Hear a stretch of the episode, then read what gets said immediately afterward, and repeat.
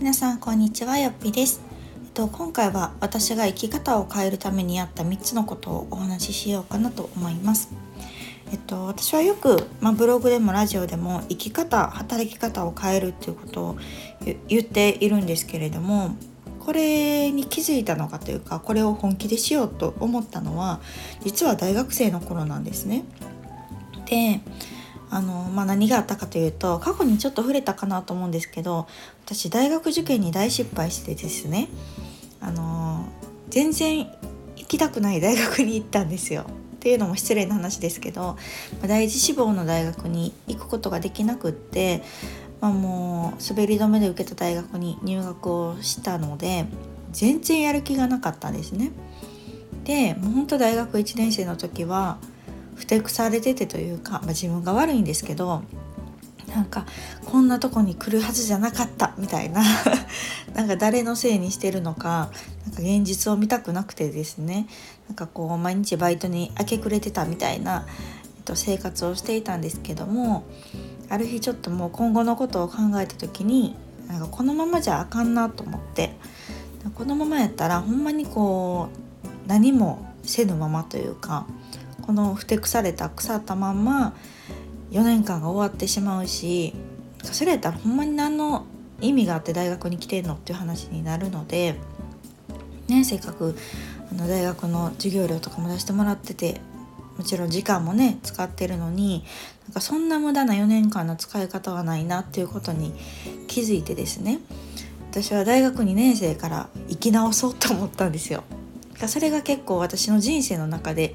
一番大きな挫折であり一番大きな分岐点だったなって今でも思っていますの。でちょっとその時に私があの生き方を変えようと思ってやった3つのことについて今日はお話をしようかなと思うんですけれども、まあ、これ私はたまたまこの大学時代に挫折があったっていうことなので、まあ、是非あの学生さんにもあのお話ししたいなと思うし実際私が大学の授業でよく伝えてることなんですけども、まあ、あのママになってねあのもし今の自分にモヤモヤしてたりとか今後どうしていこうかなと思ってる方にも有効かなと思うのでお伝えできればなと思います。で、えっと、生き方を変えるって聞いたらねなんか大げさやなと思うかもしれないんですけど私は結構ね意識しないと変わらないと思ってるんですね。で今を変えたいなとかなんかこんな風になりたいなって皆さん思う人はいっぱいいると思うんですけどじゃあ実際変えれるかっていうとなかなかね難しいもんなんですよね。のでそこにしっかりこう意思を持ってしかも意識を持ってあの変えていかないと実際なかなか現実は変わらないなっていうのが私の実感です。なので私がそこを意識して変えた部分っていうのが3つあって1つがまずは時間配分を変えました。で、えっと、これもよくお話ししてることですけど1日の使い方ってなんか皆さんなんとなくルーティーンになってないですか？でそれがあのバッチリしっくりきてたらいいんですけどえっと当時の私とかも結構なんかぐちゃぐちゃというか、まあ、朝は早いんですよ。学校行かないといけないのでね。でも帰ってきたらもう遅くまでバイトみたいな。バイトして寝にだけ帰ってまた朝から学校みたいななんかそんな生活をしてたんですけどなんかこうふと考えた時にまあそれはよく一般的にねよくある大学生のルーティンかもしれないんですけどやっぱりこうその時に時間は有限だなっていうことに気づいて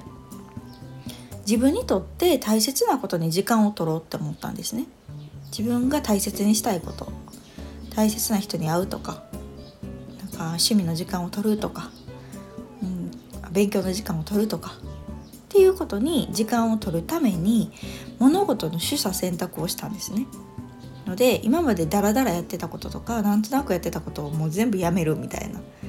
ことをして自分が大事にしたいことに時間を取るために結構24時間のタイムスケジュールをガラッと変えました。うん、のでこれは学生さんでもできるしママでもできるかなと思います。のでまず一つは意識をして時間配分を変える。うん、朝起きる時間から寝る時間まで全て見直してみるっていうことはすごくおすすめです。で2つ目は付き合う人を変えましたであのー、やっぱりね人間関係のお付き合いなのでいろんな人と出会っていろんな人と過ごす時間っていうのはあると思うんですけれどもやっぱり自分が楽しいと思える人と過ごす時間を増やすように意識しましたね。そうすることによってなんか自分の幸福度も上がったり逆にストレスも減ったりしました。でなんかこうなんとなくそれこそ付き合ってる人とか、達付き合いご近所付き合いいろいろあると思うんですけれどもやっぱり意識して付き合う人を選ぶっていうのもこの時学びましたね。まあ、それはあのリアルもそうだし SNS 上とかもそうだと思います。のであのなんとなくつながってる人でそのツイートとかあのタイムラインを見てなんか、うん、自分の中で気持ちが下がるような人はやっぱりフォローを外すとかねっていうのも一つの案かなと思います。3つ目これが結構大きかったんですけど自分の思いを尊重するように変えました。でこの時のこう価値観ってまだこう学生時代ブレブレだったかなと思いますのでなんかこう周りの目が気になったりとかねなんかそっちの誰の価値観で生きてるんやろみたいな時期やったんですけどなんかこの時になんか私はこうしたいっていう気持ちを大事にしようと思ってなので自分はどうしたいのかを常に考えてなんかその軸であの判断しようっていうふうに決めましたなので当時気になってたこう周りに変な目で思われるかもしれへんとかなんか嫌われるかもしれへんとか仲間外れにされるかもしれへんとか、まあ、女子あるあるかもしれないんですけどなんかこういう概念をもう捨てたんですね。うん、せっかくね特に大学とかってその今までの小中高とはまた違って自分で選んできてるはずなのでやっぱりそこで何を得るかって自分次第やなっていうふうにすごく思いました。でかつ私の通ってた大学っていうのは、まあ、文系っていうのもあって結構自由やったんですね。なんか授業とかも決められてる授業とかっていうのはある一定の数だけであとは選択授業がほとんどでなんか自分で好きなのを選んで単位を取っていくみたいな感じやったんですけどなんか結構女子ってなんかこう仲良しのお友達と一緒に受講したいから一緒に選びません？なんかうちはそうやったんですよ。うちはっていうか、まあ、女子大やからっていうのもあるかもしれないけど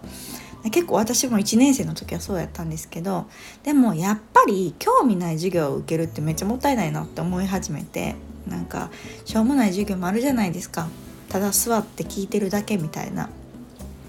かそれってどうなんやろと思って私はなんかこう参加型の授業は結構好きやったんですね。なのでなんかでも友達は結構嫌な子が多くって なんかね楽して単位取れる方がいいじゃないですか。のでなんかこう参加型の嫌がる子もいたんですけどなんかもうこの概念を捨ててからやっぱりこう自分が受講したい授業を受けようと思って私は一人でも好きな授業を取ってたんですよ。うん、そしたらやっぱりこう授業自体が面白いしなんかこう大学に来る意味っていうのも感じられるようになったしその先生と仲良くなれたりとかあとなんかこう、まあ、大学はクラスっていうのがないのでね結構こううんゼミやったりとかあとはこう学部を超えてなんかその授業を通して出会えた友達が私は結構いてそしたらねやっぱりなんとなく感性が似てる子と出会うことができたんですね。そういう参加型の授業が好きな子。と今まではその学部内で収まってたけど学部を超えてなんか出会うことができてなんかそういう子たちとすごくなんか波長があって楽しかったなっていうあの思い出があります。